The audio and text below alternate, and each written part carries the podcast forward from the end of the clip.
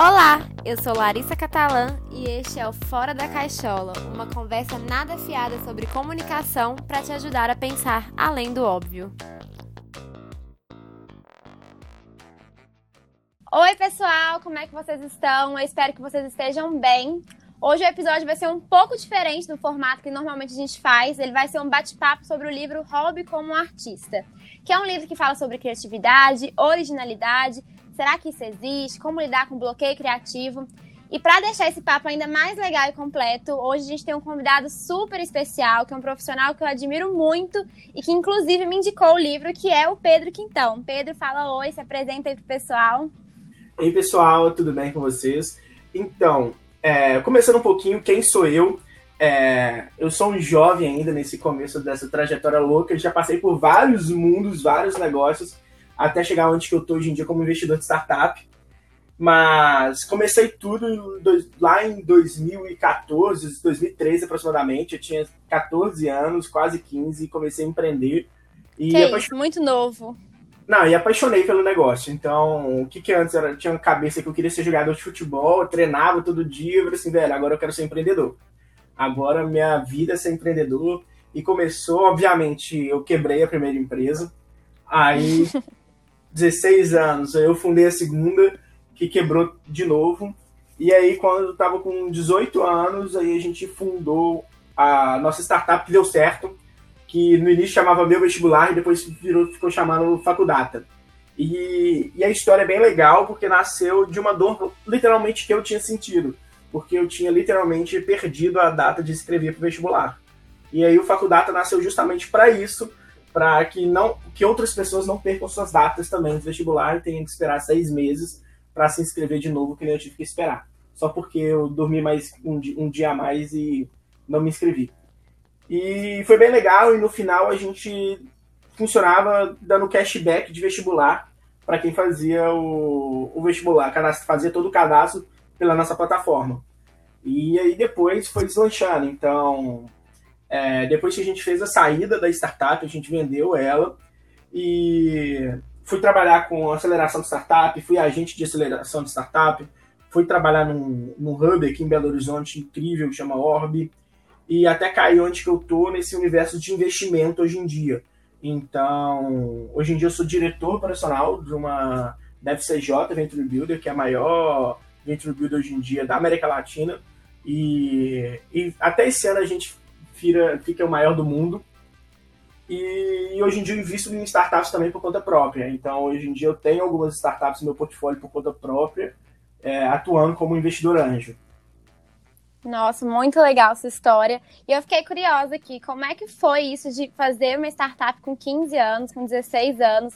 Como é que foi a questão de apoio? Como é que você juntou recursos assim para fazer uma startup? E qual que foi a lição que você tirou de quando deu errado? O que, que você deveria ter feito diferente? Olha, eu acho o apoio, o apoio é muito legal, porque você tem um apoio de seus pais, obviamente, seus pais vão sempre te apoiar mas ao mesmo Sim. tempo você não tem um apoio dos seus pais. É, acaba que você fica muito nesse impasse, porque seus pais querem sua segurança.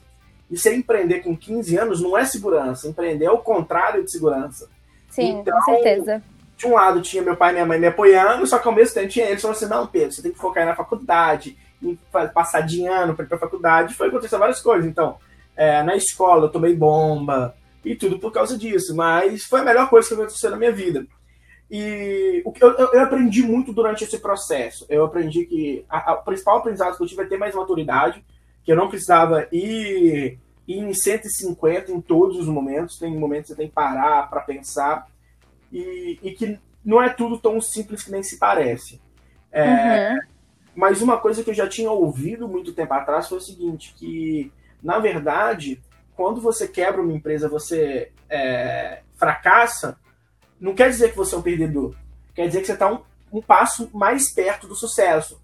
Então, quando, quando a gente quebrou, a gente fechou, a gente ficou bastante. É, eu tinha certeza que era o quê? Velho, é só o primeiro passo que eu estou dando para chegar mais perto do sucesso. Então, no próximo empreendimento meu, não vou cometer esses mesmos erros.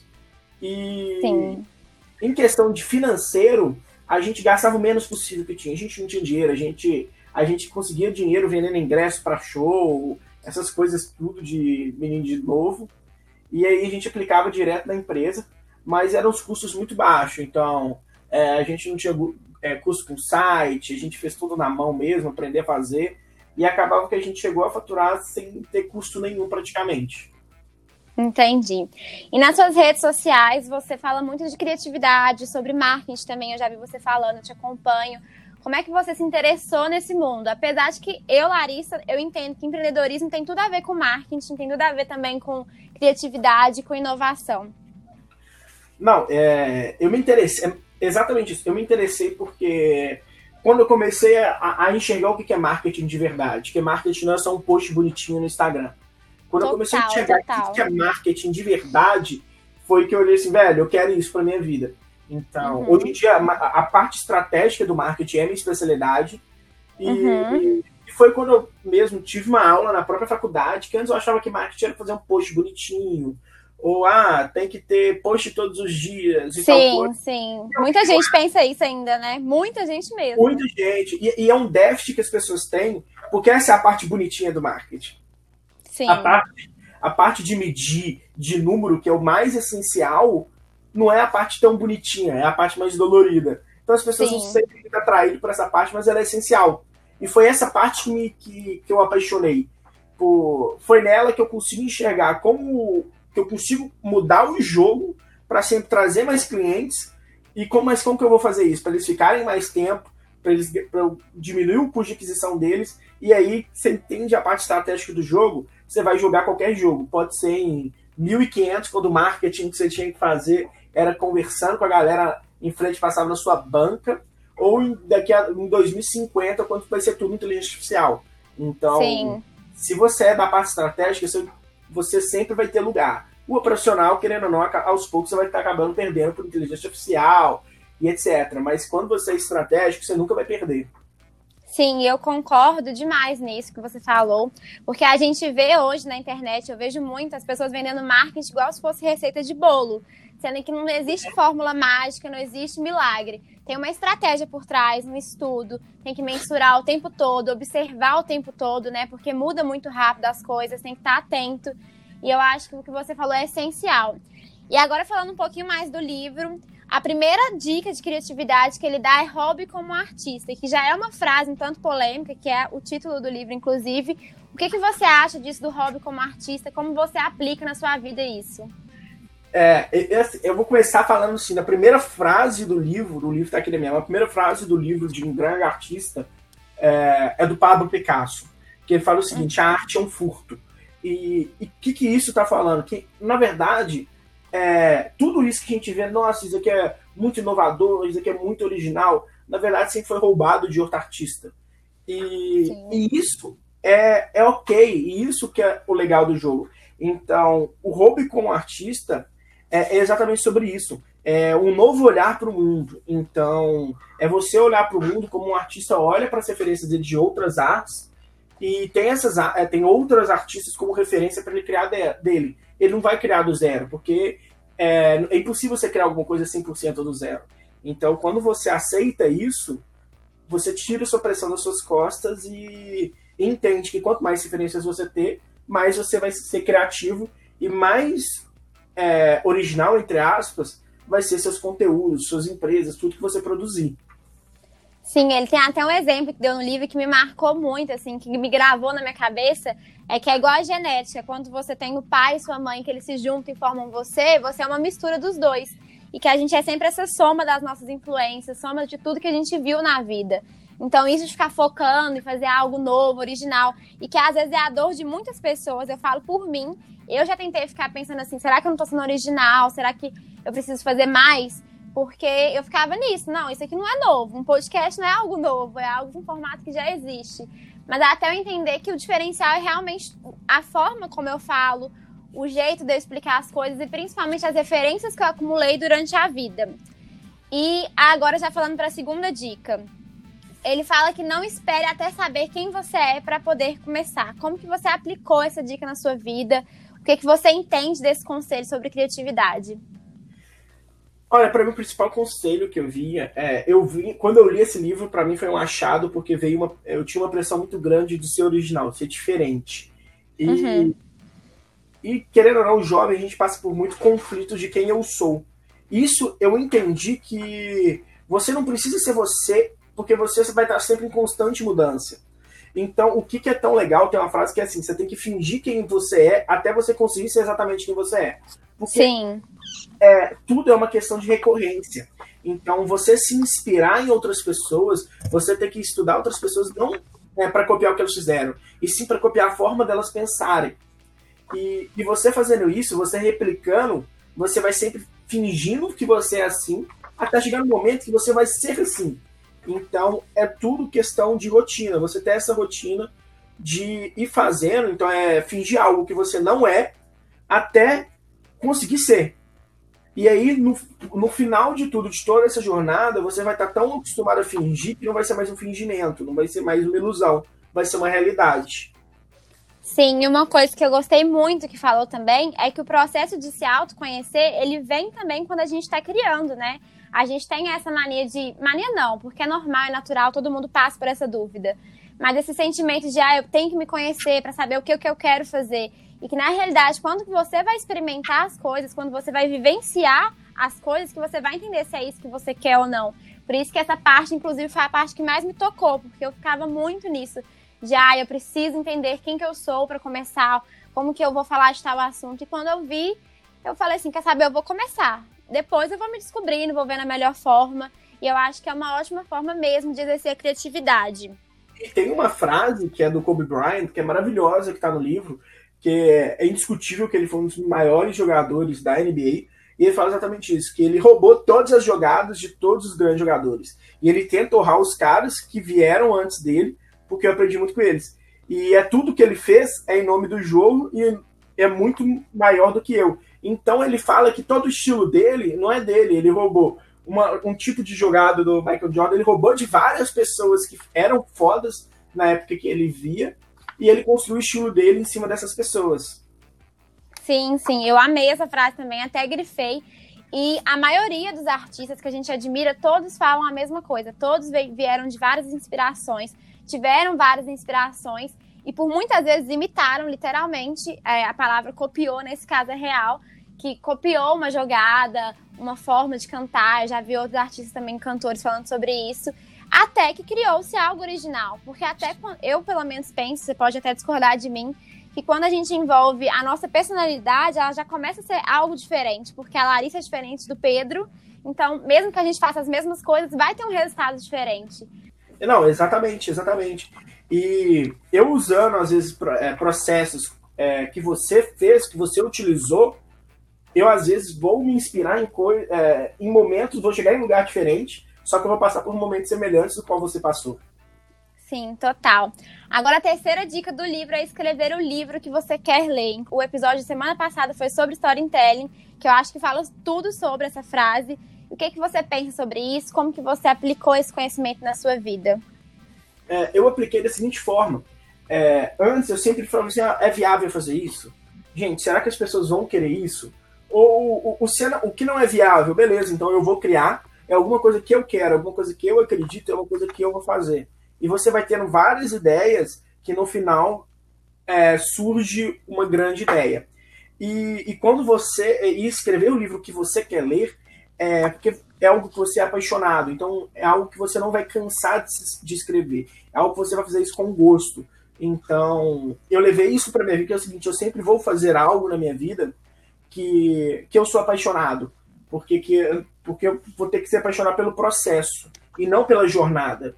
É, desculpa, você apaixonar pela jornada e não pelo ponto final, não pela, pela linha de chegada. E quando você faz isso, você é muito mais criativo porque você vai pegar muito mais referências e aplicar nessa ideia. Sim, total, concordo muito.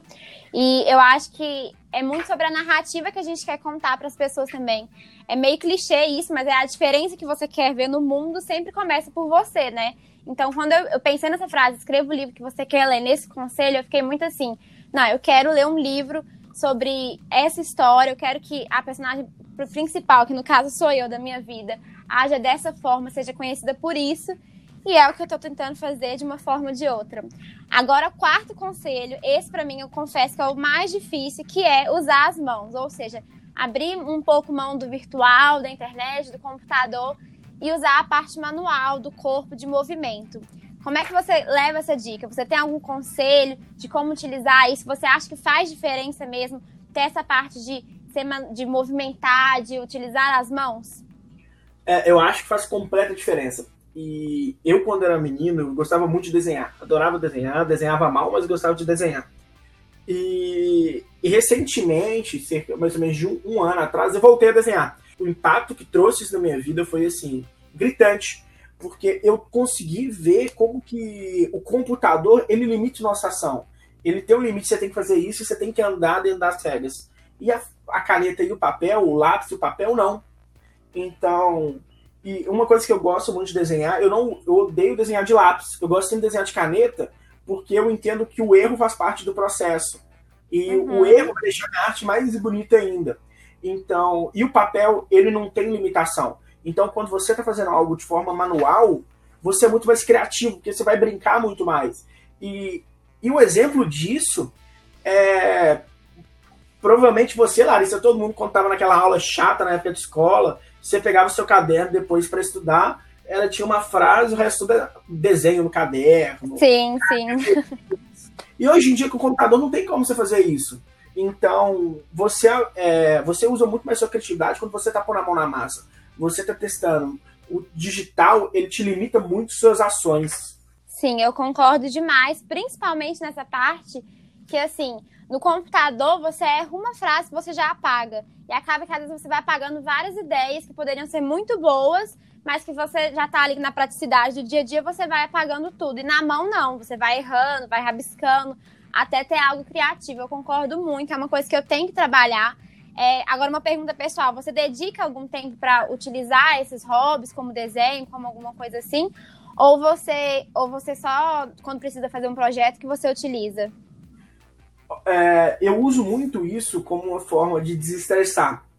Uhum. Então, hoje em dia eu pratico, é, final de semana eu tiro um, um pouco de tempo, uma hora, duas horas, para praticar isso. E, e vou sempre brincando. Então, acaba que eu. Antes eu não tinha isso na minha rotina pré-estabelecida e vi o quanto que isso fazia falta. E comecei a fazer isso, coloquei colocar na rotina, porque eu via quanto que meu, minha semana ficava mais leve quando eu fazia alguma coisa que me deixava mais leve também. Que eu podia desenhar, acalmar, podia ser como ser eu de verdade. Então, escrever poema. Então, tem várias formas de coisas que você pode fazer que, se, que você goste para você se sentir mais conectado até com você mesmo. Sim, sim, eu concordo muito. E já falando também já do quinto conselho do livro, que é projetos paralelos e hobbies são importantes, que é justamente isso, né? Dedicar esse tempo para lazer. Você tem, então, essa rotina que você dedica um, um, minuto do seu dia, ou é dia de semana trabalho, trabalho, trabalho, e fica aquela coisa que você fica realmente só no final de semana que você para pra pensar, não, eu preciso descansar. Como é que funciona isso para você? quem trabalha comigo, então, toda a minha equipe acha que às vezes eu sou maluco da cabeça. Então, uhum. É, eu trabalho muito isso. Então, às vezes, quando eu tô focado, eu tô muito focado, mas aí acabou, entreguei que eu tinha que entregar, eu tiro 20 minutos para fazer nada. Então, eu fico no, no puff, ou eu fico brincando com alguma coisa nada a ver, ou é, eu fico querendo redecorar a sala, eu sempre faço alguma loucura. Mas, e, e o que é interessante é que nesses momentos que eu tô brincando, são os momentos que vem mais ideias novas na minha cabeça. Mais do que na hora que eu tenho que sentar a bunda na cadeira e falar o seguinte, velho, eu tenho que ter uma boa ideia. Então, quando eu tô nesse momento da, da eu uso isso muito como uma procrastinação criativa. Sim, é uma sim. Produtiva, mas mais produtiva, criativa. Porque são nesses momentos que eu consigo pegar referência às vezes. Então, eu tô jogando um joguinho de celular e direto acontece isso comigo assim, velho, eu posso aplicar isso de uma forma diferente na, na minha startup dessa forma. Então você conecta, você começa a juntar pontos que, na teoria, eles não têm como conversarem, só que a criatividade é justamente isso. É você juntar pontos que não tem nada a ver, fazer eles conversarem. E, e esses hobbies, você parar às vezes, o Pomodoro é muito legal disso. É, você faz o Pomodoro no tempo que você tem de descanso, é fazer alguma coisa diferente, brincar, ou ouvir uma música, desenhar, qualquer coisa, é bem legal porque além de desafogar a sua cabeça, você consegue ser muito mais criativo. E, e, a procrastinação produtiva vem justamente disso. Porque quando você está acostumado com a rotina certinho, você vai fazer isso dar certinho, certinho, certinho. E você não vai deixar espaço para criatividade. E quando você procrastina, às vezes você tem que entregar numa velocidade maior, você faz um processo novo, entre aspas, no desespero que você tem que fazer. E aí surge uma grande ideia que você, poderia, você não teria se você tivesse seguindo a rotina certinho. Nossa, eu concordo demais com isso que você falou. Eu, inclusive, eu amo Pomodoro. E assim, às vezes quando eu tô com um bloqueio criativo muito grande, eu vou sair com meu cachorro, eu paro no meio do meu trabalho, literalmente, do que eu tiver, e falo assim: não, quer saber? Não tá dando certo. Vou tomar um banho, vou passear com meu cachorro, vou fazer qualquer coisa para desestressar, porque eu acho que é muito importante essa pausa também. Tem várias dicas de criatividade que sempre fala como é importante a pausa, até para, se tiver uma ideia, amadurecer a ideia. E caso não tiver, a ideia naturalmente vai vir nessa parte do descanso. Eu concordo demais. E eu, inclusive, amo Pomodoro. Eu até ensinei já no meu Instagram fazer isso, porque é uma técnica que mudou minha vida de produtividade, porque eu ficava tentando ter foco o tempo todo, não conseguia ser criativa, produtiva o tempo todo e ainda me sentia cansada do mesmo jeito. Então, quando você começa a dividir os tempos assim, para realmente dedicar um tempo para o seu prazer, para você não fazer literalmente nada, não preocupar com nada, eu acho que é muito valioso para a criatividade. Tente sempre quebrar a rotina de alguma forma. Então, é importante você ter rotina, mas ao mesmo tempo que é importante você ter rotina, é importante você quebrá-la também. Então, quando você está indo para o seu trabalho, pega uma rua que você não conhece, por mais que vá demorar dois minutos a mais. Porque lá pode estar, tá, você, pode, você vai conhecer coisas novas. Então, e, e, vai, e vai, brincando sempre de quebrar a rotina, porque aí sim você vai, você vai é, desensinando o seu cérebro a seguir padrões. Então, começa a escovar dente com a mão esquerda, que você vai ver que é horrível, é impossível, mas na minha boca quando eu fiz isso pela primeira vez. Mas... Pra mim não é difícil porque eu sou canhota. Mas aí eu faço com a mão direita. Mas, então começa a quebrar pequenas rotinas do seu dia a dia, às vezes. Então, pegar uma roupa diferente para ir pro trabalho. Então, às vezes, até usar uma roupa diferente, você quebrar rotinas que você tem, já estabelecidas, que nem você sabe o porquê tem essa rotina, e quebrar pequenos pontos dela. Sim, com certeza. E uma parte do livro, que dessa parte, desse tópico específico, que me marcou muito, que ele fala sobre não descartar nenhum interesse seu. O que, que você acha sobre isso? Isso para mim foi uma parte que me impactou porque eu realmente ficava nessa dúvida se eu tinha que descartar algumas coisas, priorizar outras. E ele fala que não, tem que ter espaço para poder você viver tudo que você gosta de viver. Você vive a sua vida assim? Ou você acha que isso não, não quer dizer que, que é verdade? Não, eu acho super verdade, eu acho super verdade. Então, hoje em dia que tenho uma maturidade maior, eu tenho uma experiência, eu vi que vários momentos que eu posso ter errado anteriormente foi justamente por causa disso, porque eu deixei de viver algumas coisas que eu gostava, que eu amava de fazer. Porque na minha cabeça, empreender aquilo era ficar 100% focado no negócio. E não é. Não é. Você tem que ter sua vida, você tem que fazer o que você, que você gosta também. Você não nunca pode descartar essas outras coisas. Então, o que você tem que fazer é conseguir organizá-los. Então, eu não abro mão é, em, em tempos pré-pandemia, né? de uhum. toda sexta-feira ir no cinema. É uma coisa que eu não abro mão. Então, e eu só adaptei. Então, quando eu é, eu era mais novo, eu ia no horário do almoço. Hoje em dia, que eu tenho muito mais obrigações, meu dia é muito mais corrida, corrida, eu pego a última sessão de 11 horas. Então, mas é uma coisa que eu não abro mão. Então, você você nunca pode abrir mão de várias coisas que vão te deixar feliz. Porque isso vem até a teoria de Harvard, o livro de Harvard, que é justamente isso. Quando você é mais feliz, você é muito mais produtivo e você entrega muito mais, você entrega muito mais e muito melhor. Sim, eu concordo demais, demais. Porque a desmotivação acaba que a gente fica com preguiça, né? E desanimado de fazer as coisas. E quando a gente começa a abrir mão de tudo para poder viver só o empreendedorismo ou o seu trabalho ou o que for, acaba que a gente se limita muito também da nossos, nos nossos gostos, do nosso autoconhecimento. Eu penso que quando a gente fica muito tempo focado em uma só coisa, a gente está literalmente não vendo o restante do mundo, o que está acontecendo. E talvez esteja perdendo oportunidades ou até mesmo de se conhecer melhor.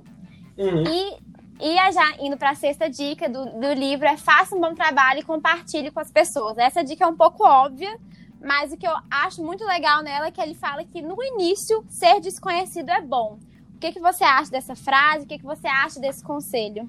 Olha, eu, eu, eu vou é um pouco na contramão disso. Eu não acho que é tão óbvio, porque é o seguinte: a maioria das vezes, quando você tem uma ideia que você julga que é genial, você não sai contando para as pessoas.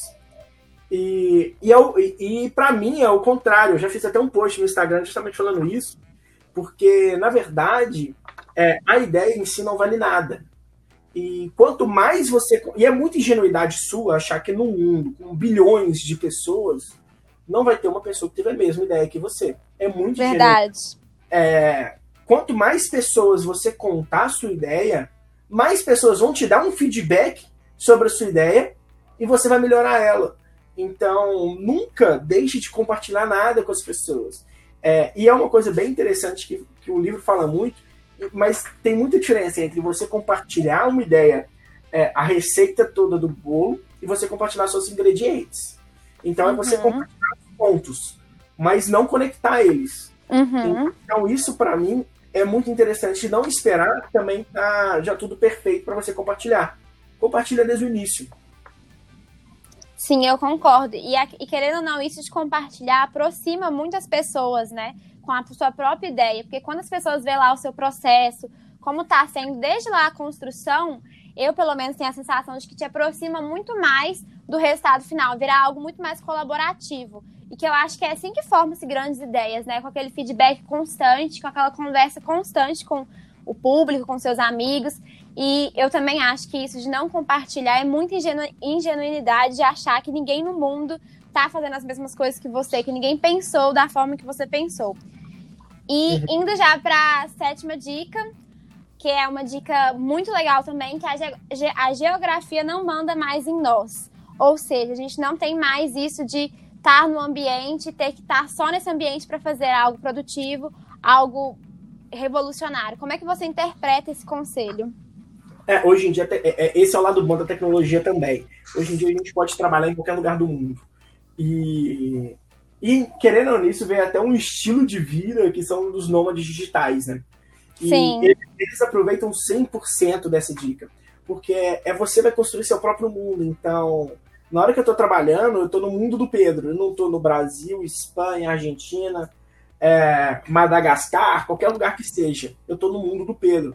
E quando você, quanto mais lugares diferentes você está, e, você, e o legal é que hoje em dia você não precisa estar é presente fisicamente, você pode estar presente online.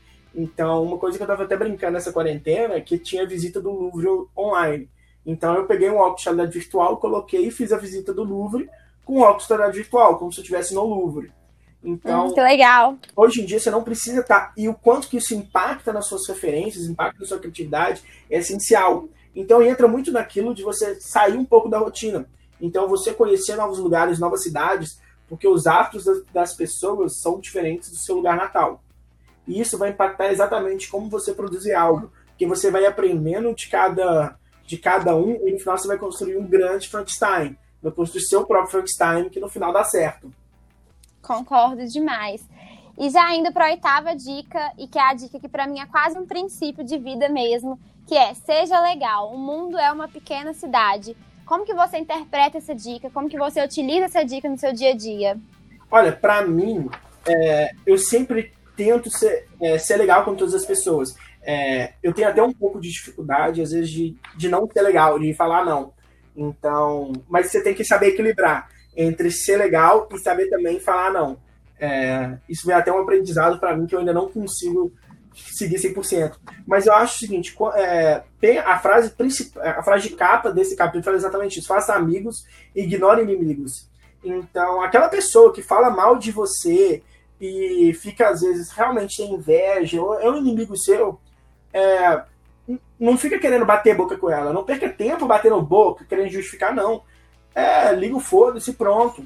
Não fica nem aí. Não gaste tempo com essa pessoa. E quando você faz amigos, você se preocupa com as outras pessoas, você tem curiosidade sobre a vida dela, você é gentil com ela, é, você tem disposição para mesmo em alguns momentos se parecer burro, porque ela está te contando alguma coisa que você já sabe, te conhece salteado, mas ela está te contando uma empolgação tão grande, se você vai ter que parecer às vezes é burro disso, que você não entende, etc. É muito interessante porque é o seguinte, quanto mais, a, é, mais amigos você criar, mais essas pessoas te retribuirão. Então, quando elas lembrarem de alguma coisa que faça sentido para você, ou até indicar alguma coisa da sua ideia, indicar para alguém, ela vai lembrar dessa pessoa, porque, velho, ela foi gente boa comigo, ela foi legal comigo. Eu vou retribuir isso também. Então, se você não é, é legal genuinamente com a pessoa, ela não vai se sentir abraçada e ela não vai retribuir de volta. Então, uma coisa que eu aprendi muito é que você tem que ser sempre legal com as pessoas, mesmo que seja por interesse. Você tem que colocar na sua cabeça que, independente da pessoa, você tem que ser sempre legal, você tem que ter empatia, ser sempre legal com ela, mesmo que seja por interesse. Porque o retorno é muito positivo. Eu concordo, e assim, talvez até sendo um pouco mística demais, mas eu, eu, eu acredito muito que gente boa atrai gente boa. E quando a gente é gentil com as pessoas, a gente vai receber gentileza de volta, a gente vai receber coisas boas de volta. Eu também tenho essa dificuldade muito grande em falar não para tudo na vida. É algo que eu tô tentando melhorar, porque a gente tem que saber nossos limites também, né? Mas é uma coisa que eu acho muito essencial.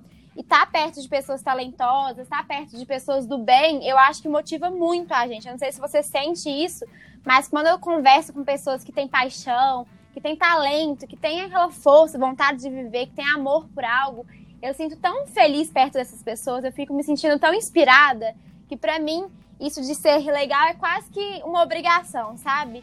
Tem que ser legal porque eu quero atrair o melhor das pessoas, eu quero atrair o melhor, o, o melhor estado delas. Eu quero que elas estejam felizes ao meu lado, porque assim é a melhor versão de todo mundo. Pelo menos eu acredito. É quase, igual eu falei, é uma coisa meio mística, mas eu acredito demais da conta. E é uma faca de dois gumes, porque ao mesmo tempo que você é, que gentileza gera gentileza, é, lealdade gera lealdade, etc. Uma coisa é você não fazer esperando isso de volta, é você fazer para você mesmo.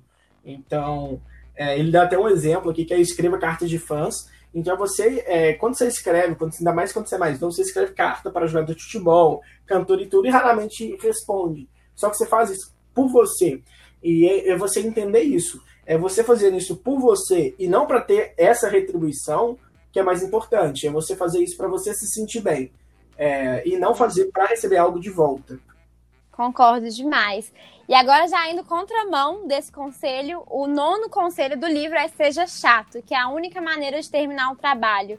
E essa parte eu achei muito legal sobre. Ele fala sobre a importância dos relacionamentos certos, da rotina. O que, que você acha sobre isso? Olha, é, eu acho que é exatamente daquela frase que a gente tem muita dificuldade, que é saber falar não. Porque muitas vezes várias pessoas vão pedir coisa pra gente e e às vezes você fala sim, mesmo você não querendo de forma nenhuma, e deixa de fazer, e, e usa esse tempo para alguma coisa que você poderia estar gastando com você. Então, você ser chato às vezes é você chato para negar, falar não para a pessoa, falar que não vai fazer e etc. Para você justamente estar bem, cuidar de você, que é o mais importante. Então, Sim, teve, teve uma palestra quando eu era muito novo, né, pela escola, que o cara falou assim: velho, quem que é a pessoa mais importante da sua vida? Aí todo mundo falou: pai, mãe, irmão. E ele falou assim: não, a pessoa mais importante da vida de vocês tem que ser sempre ser você. E isso me chocou muito, porque você vai na contraparte do seguinte: ah, não, meu pai é a pessoa mais importante da minha vida, minha mãe.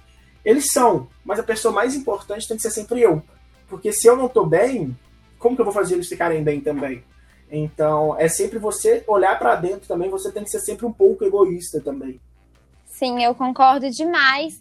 E uma coisa que eu achei muito legal que ele falou nessa parte é que a gente tem que valorizar também aquelas coisas que são essenciais na nossa vida ainda. Então, manter o trabalho fixo, manter relacionamentos bons, preservar o que a gente tem e que está mantendo a gente, justamente por esse autocuidado é tão fundamental. E é muito sobre isso que você falou, sobre saber falar não, sobre respeitar os nossos limites.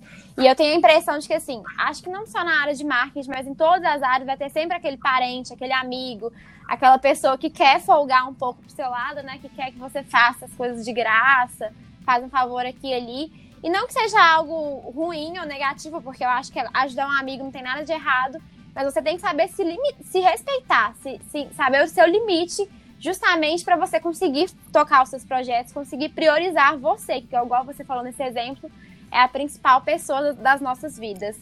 E até nesse capítulo ainda ele fala algo que é uma dica prática que eu usei na minha vida e mudou minha vida muito, que é se eu fazer um calendário para você fazer, é, você medir o quanto você está fazendo, tipo um tracker.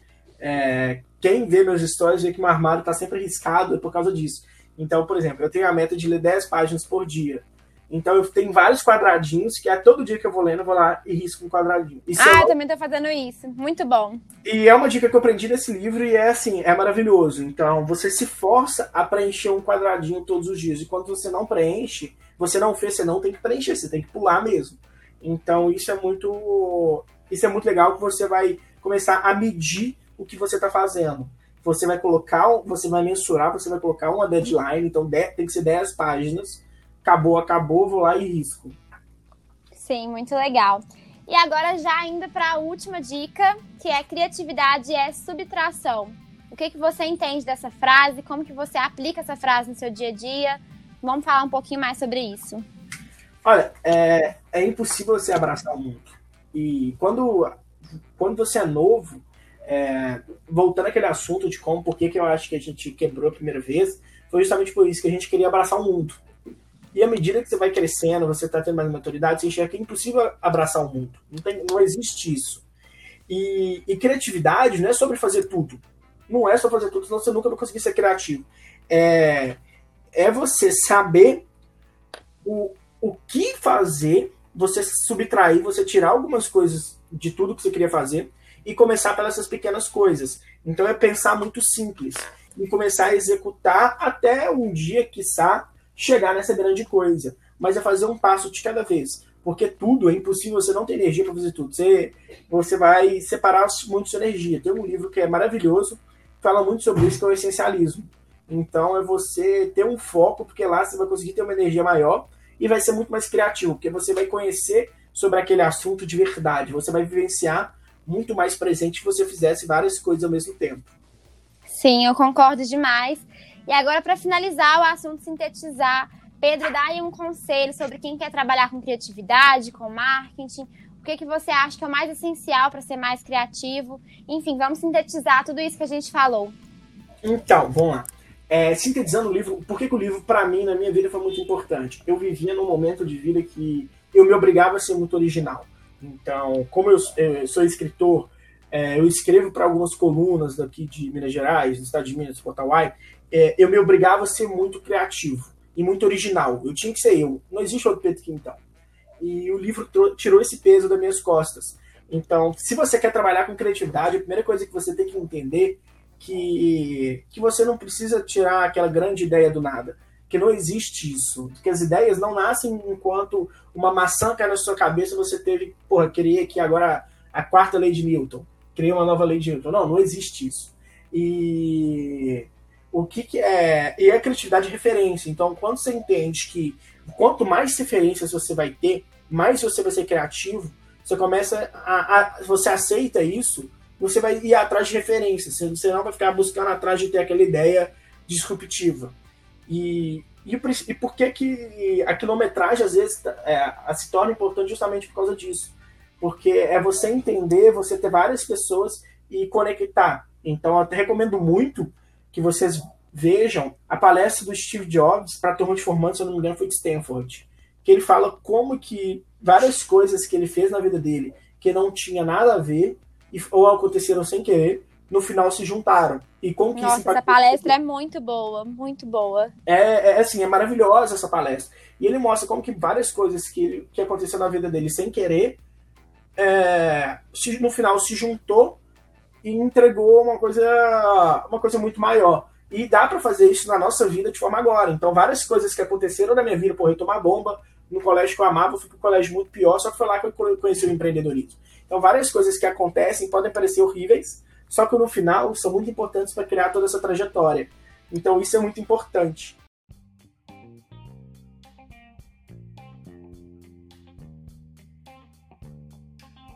Pedro, muito obrigada. Agora a gente tem a parte de dicas práticas, que é você falar dicas, falar conselhos, palestras, indicações para as pessoas se inspirarem, entenderem mais sobre criatividade. Pode falar a primeira dica. Eu acho que o, a primeira dica que eu dou é assim: tem um caderno de roubos. É, essa dica eu roubei do próprio livro que ele fala. Então, é você ter um caderno de ideias que valem a pena serem roubadas. Então, de boas iniciativas. Então, tem um caderno mesmo é, eu gosto de ter sempre um bloquinho mesmo no, na minha mochila pequenininho. É, mas você pode usar nota, bloco de notas do celular, Google Keep, tem várias outras ferramentas. Uma dica de livro que é, é maravilhoso é o Ferramentas dos Titãs. E para mim o melhor jeito de você ler ele é lendo uma pessoa por dia. Então não queira ler ele todo de uma vez, porque você não vai conseguir aplicar nada dos ensinamentos. Leia uma pessoa por dia para você ir aplicando. E para fechar, é a palestra do Steve Jobs, que, que para mim é maravilhosa, que você vai entender como que os pontos se conectam no final das contas. Muito boas indicações. Eu vou deixar aqui só mais algumas indicações. A primeira é um livro que eu gosto demais, para mim é um dos melhores livros que eu já li na minha vida, que é o Criatividade S.A., que fala um pouco da história da Pixar.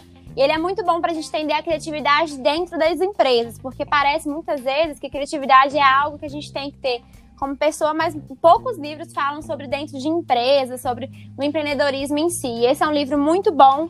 Pedro, você já leu, né? Pode Muito confirmar que ele é maravilhoso esse livro. E eu nunca indiquei ele aqui, já dei várias frases dele, mas eu nunca indiquei e eu recomendo demais. E a segunda indicação, que é um curso que eu estou fazendo agora, é o curso do Murilo Gam, Reaprendizagem Criativa. Ele é um curso que ele é de graça, ele vai abrindo sempre turmas para ficar de graça. Então fiquem de olho, se inscreva. É um curso maravilhoso e ele fala justamente sobre esse processo da criatividade, esses mitos que a gente tem, que a criatividade é originalidade, tudo isso que a gente conversou hoje. Pedro, muito, muito, muito obrigada por aceitar o convite. Foi muito legal o bate-papo. Eu tenho certeza que acrescentou muito na vida das pessoas. E é isso, eu espero que você volte aqui mais vezes. Se coloca, fala um pouco das suas redes sociais, se divulga, fala aí para as pessoas onde elas podem te acompanhar. Larissa, eu que agradeço o convite, fico muito honrado de ter poder, poder falar um pouquinho do que, do que eu acredito aqui com você. E quem quiser me acompanhar, pode me seguir no meu Instagram, que é Pedro Quintão. É, tudo meu é Pedro Quintão, então qualquer coisa que vocês olharem vão achar Pedro Quintão. Então, só que lá no meu Instagram eu falo to de todas as minhas colunas que eu escrevo, é, do TEDx que eu vou palestrar agora, tem tudo sobre isso. E para as mulheres, então, para as mulheres, principalmente as Belo Horizontinas, então acompanhem também a minha nova startup que eu estou lançando agora, nesses próximos dias, que chama Bibelos, o Instagram Bibelos Brasil, que vai ser uma forma fácil de você ir em vários salões pagando muito menos e recebendo o mesmo valor de serviço e etc. Então, e qualquer dúvida, gente, pode entrar em contato comigo que eu sempre respondo todo mundo. Às vezes eu demoro, mas eu respondo. muito, muito obrigada, Pedro. E quem veio aqui pelo Pedro, gente, pode continuar me ouvindo, me assistindo. Qualquer dúvida, sugestão, eu também sou Larissa Catalã em todas as redes sociais, assim como o Pedro Quintão. Então pode me procurar, vai ser sempre muito bem-vindo. Qualquer coisa, dica de episódio, conselho, crítica, eu tô super aberta e como eu sempre falo, a gente tá construindo esse podcast aqui juntos. Os temas são sempre sugeridos por vocês e eu tô sempre cada dia mais querendo trazer pessoas também como Pedro, que são inspiradoras pra gente. E eu tenho certeza que vocês gostaram muito desse episódio. Muito, muito obrigada e até quarta que vem.